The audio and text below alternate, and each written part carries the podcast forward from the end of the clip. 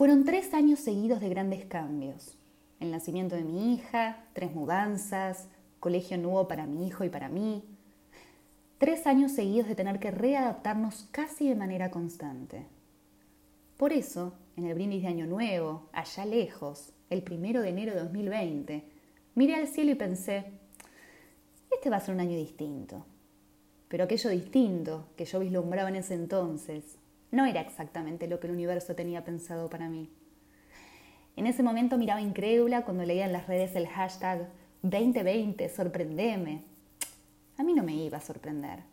Para mí el 2020 sería un año más que tranquilo, de cosas conocidas y dentro de mi zona de confort. Pero el 2020 me sacudió de golpe, cuando no pude regresar al aula, cuando entendí que no sabía cuánto tiempo pasaría para volver a ver a mis alumnos, cuando tendría que volver a foja cero, porque nunca, nunca había dado mis clases de manera virtual.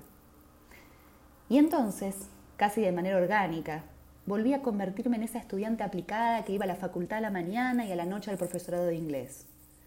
Me comprometí a aprender una nueva herramienta digital, un nuevo recurso, como mínimo una vez por semana. Daría lo mejor de mí, pero eso implicaba mucha dedicación y entrega. Y mientras cambiaba planificaciones para adaptarlas a la virtualidad, lo que más me preocupaba era el vínculo con mis alumnos.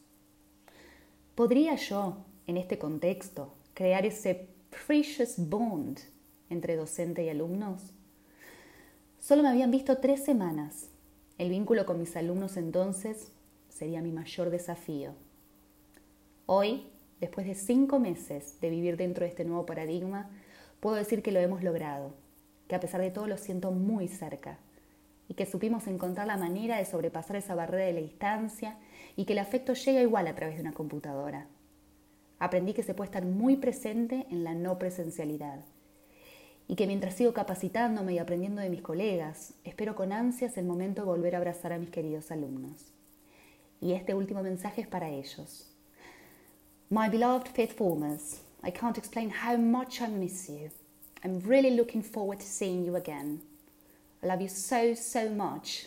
Your English teacher, Miss She.